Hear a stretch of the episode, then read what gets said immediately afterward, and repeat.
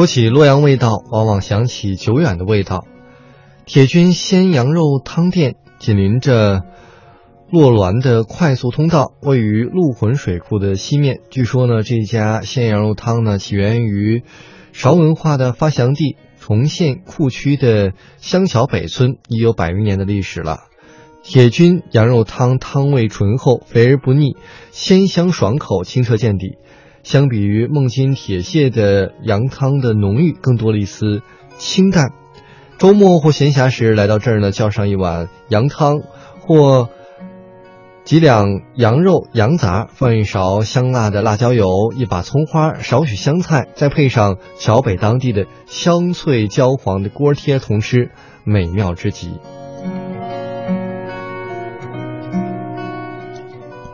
此外，还想起洛阳老城青年宫的味道。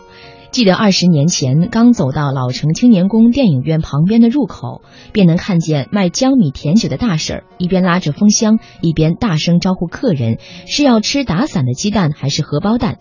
虽然自己吃的次数不多，但每次路过时，那风箱里呼呼往外窜出的蓝色火苗，已定格在了记忆当中，总也挥之不去的地方。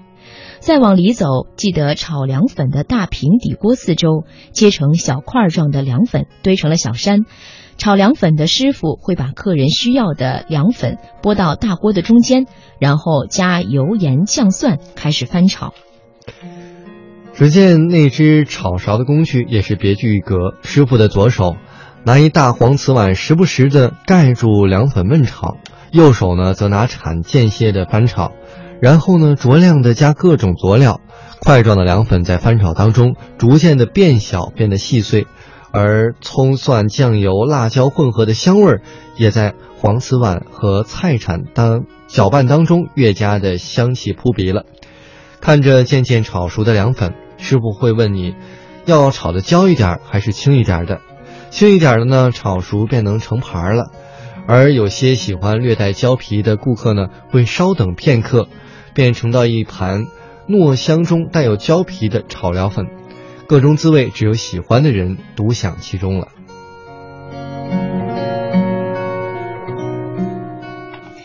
记忆中还有薄而透明的蒜水芥末凉皮，那小瓶漏勺一层层刮出的细长条，吹弹即断的绿豆凉粉，红的辣椒油，绿的黄瓜丝，让人每次都忍不住驻足品尝。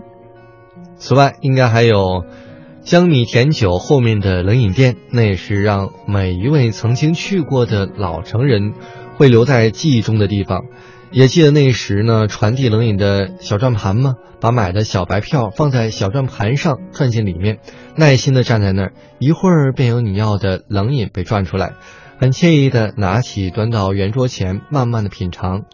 两毛钱的金黄色的冰淇淋冰砖，五分钱的冰赤豆汤，还有冰酸梅汤，在当时已是炎炎盛夏中唯一的向往的东西了。那种香甜冰凉，以及入口时的身心愉悦的满足，在现代任多么豪华高档的冷饮店都体会不到的感觉和味道。因此，我怀念久远的味道，怀念久远的儿时记忆。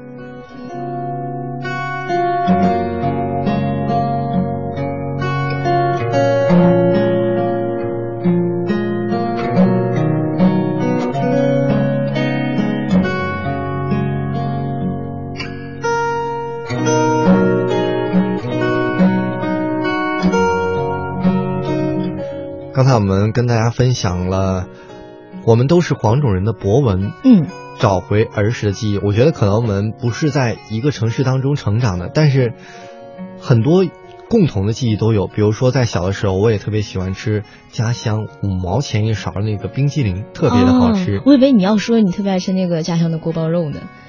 没有儿时记忆，锅包肉现在还有，但是那个五毛钱的冰激凌，嗯，已经涨到好几块了。啊！而且我记得小的时候去看电影，跟爸爸妈妈去电影院，嗯，看电影的时候买瓜子，它都不是成袋儿的，也不是成斤腰的，它是拿那个纸围成一个三角的一个小杯子，对对对对对，然后铲一一杯，然后你拿着一个小纸的那个三角那个东西，然后哦，给他他给会给你塞住。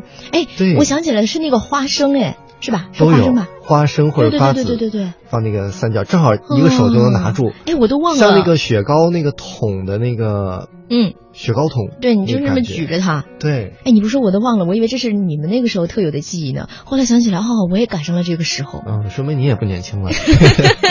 说明你还年轻，好吗？